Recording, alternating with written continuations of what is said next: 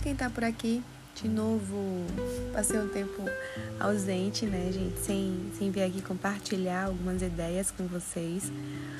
É, início do ano é sempre muito corrido, mas desacelerei, quase não sai essa palavra, um pouco é, em meio a um processo de mudança, de transição, de escolha, de decisões. Costumo dizer que acho que o universo às vezes vai lá e dá um empurrão, que às vezes falta um pouco na, na coragem, né? Gratidão por isso. É, mas tô de volta, encontrei algumas amigas na, na, na última semana. E elas, cadê o podcast? Cadê o podcast? Eu dizendo pra ela, gente, vocês imaginam, eu tô com tanta coisa escrita e não consegui parar pra, pra, pra vir, pra compartilhar, mas vou folhear e ver o que é que me motiva para falar é, no podcast, nesse regresso, né? E aí foi interessante porque até em um desses encontros com uma amiga, ela estava precisando fazer uma entrevista para a tese de doutorado e falando sobre a dificuldade que é de muitas vezes conseguir um contato, conseguir é, marcar né, com, com grandes executivos para entrevistas e tal. E aí eu consegui para ela uma entrevista e ela, poxa, como é, é, engraçado, né? A gente tenta de várias formas com várias outras pessoas e não consegue, de repente um, uma outra pessoa vai lá e consegue.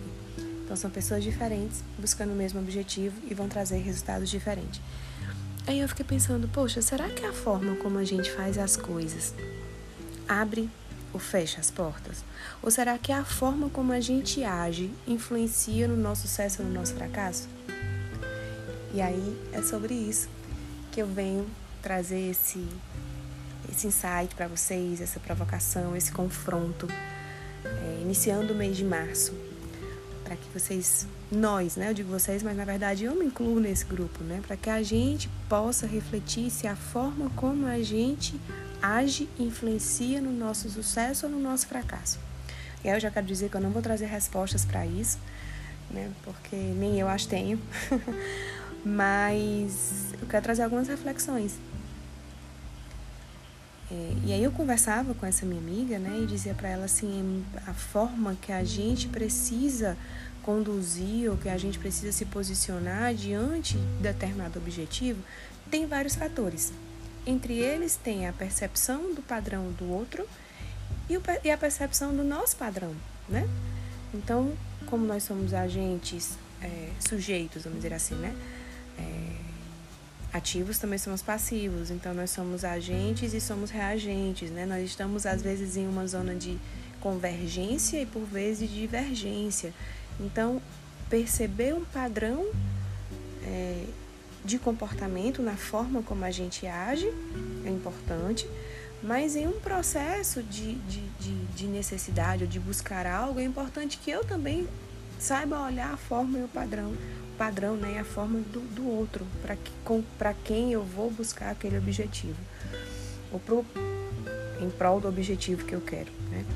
E aí eu dizia para ela, ela, ela, e ela dizia, mas isso é engraçado, né? Porque tá todo mundo no mesmo caminho. Deve seguir o mesmo caminho. Imagina se a gente tá num labirinto e vai sair, só vai ter uma saída, tá? Mas eu posso encontrar várias formas para poder sair. E eu dizia para ela assim: olha, às vezes a forma como nós nos posicionamos, a forma como nós falamos, a forma como nós trazemos algumas coisas, eles acabam trazendo resultados diferentes. E fiz uma assimilação para ela que eu disse assim: para você a verdade é importante? E ela, sim. Né? Você entende que a verdade, ela é como uma joia? E ela dizia, sim. Tá. É, agora você imagine se eu pegasse essa joia, vamos dizer que a verdade seja um diamante. Né? O diamante é uma pedra. Brilha, reluz, mas ele é uma pedra. Se eu jogasse essa pedra em você, no seu rosto, de qualquer forma, poderia te machucar? Sim. Mas não é importante? é a forma como você joga, a forma como você coloca, pode deixar a pessoa feliz por receber uma joia, mas pode também machucar. A água. A água ela é leve, ela é fluida, né? Ela limpa. Mas se a água ela for jogada com muita intensidade, ela também machuca. é a mesma coisa. A forma como você se posiciona diante de algumas situações poderá te trazer bons resultados ou não. Poderá agraciar algumas pessoas, mas também poderá machucar.